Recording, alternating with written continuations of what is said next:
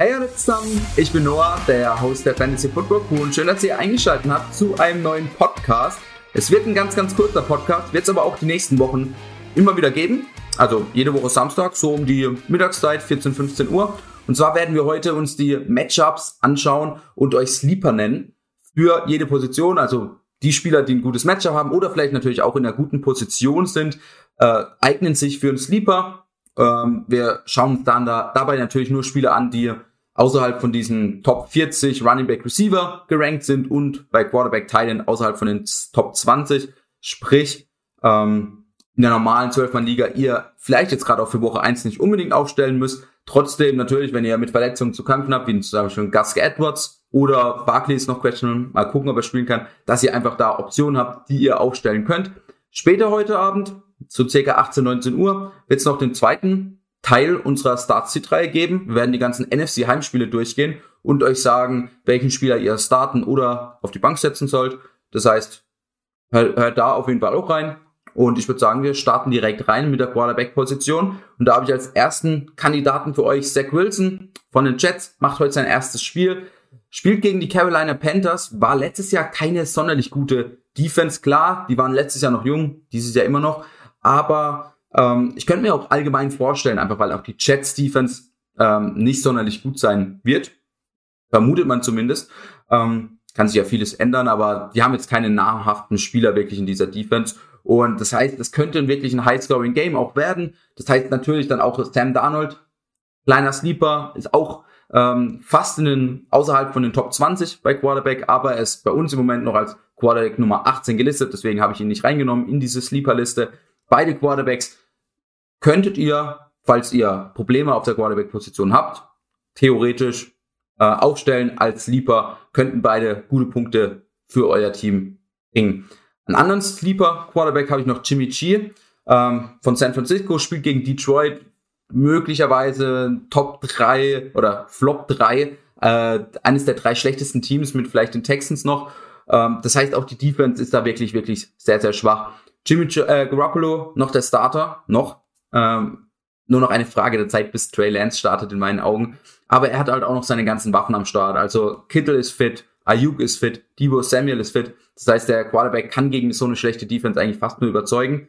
Ähm, könnt da, damit einfach, ist auch eine relativ safe Nummer, 20, 25, 30 Punkte holen. Einziges Problem, was ich hier natürlich habe, ähm, es könnte natürlich auch sein, dass Raheem Mostert, den ich auch sehr mag diese Woche, oder auch einen Trey Sermon oder sowas, einfach die Detroit Lions zu Boden rennt und die beiden halt, also die Running Backs, 200, 300 Rushing Yards haben und dann bleibt natürlich für Jimmy G nicht sonderlich viel übrig.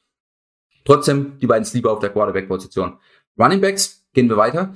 Da habe ich äh, mich schwer getan, ähm, oder was heißt schwer getan?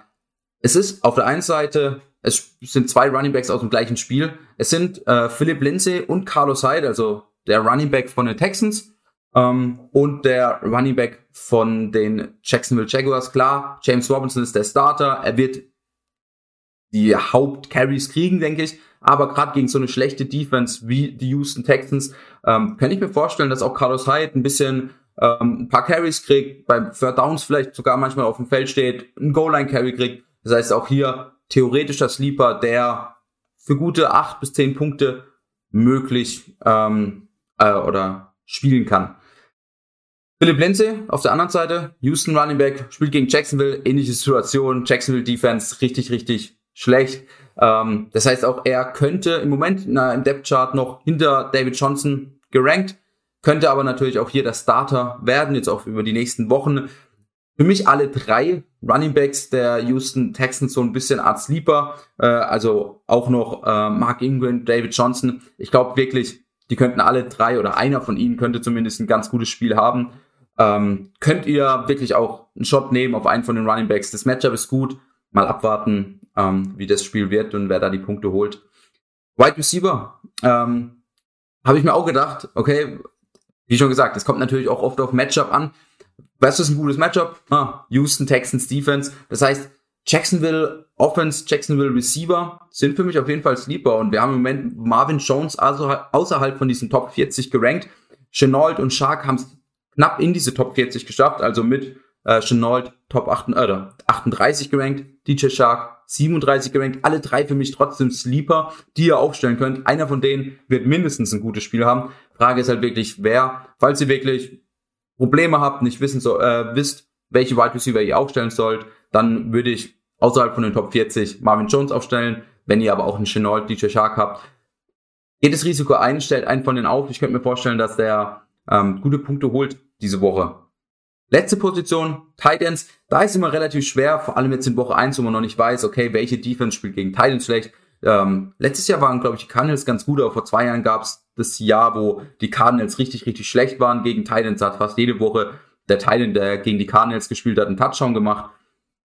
Und sowas kann man natürlich jetzt vor Woche 1 schwer predikten. Trotzdem, deswegen habe ich hier ein bisschen auf die Situation geguckt. Wen haben wir? Wir haben zum Beispiel Tyler Conklin, der Titan der Minnesota Vikings. Ähm, Irv Smith waren wir eigentlich vom Podcast ein großer Fan von, also vor allem Stimon. Ähm, und hat sich ja jetzt verletzt, fällt aus. Tyler Conklin, jetzt der erste Titan ähm, von den Minnesota Vikings. Klar ist äh, Chris Herndon, aber der kam jetzt auch erst vor eineinhalb Wochen ins Team, muss vielleicht auch noch das Playbook lernen. Ähm, das heißt, Conklin könnte hier wirklich auch Touchdown fangen, einige Targets kriegen in dieser Offense. Adam Thielen, Justin Jefferson bin ich eh ein Riesenfan diese Woche äh, gegen Atlanta. Ähm, gegen Cincinnati. Hab's falsch aufgeschrieben oder verwechselt, weil in meiner Liste habe ich noch Zach Ertz vorher geschrieben. Der zweite Sleeper, den ich habe, spielt gegen Atlanta. Ähm, die ganze Offseason hat man eigentlich gedacht, dass sie Zach Ertz äh, wegtraden wollen und nur mit Dallas Goddard in die Saison gehen wollen. Ich habe in ein, zwei Dynasty-Ligen für Dallas Goddard getradet. Als Titan 7 hatte ich ihn damals gerankt.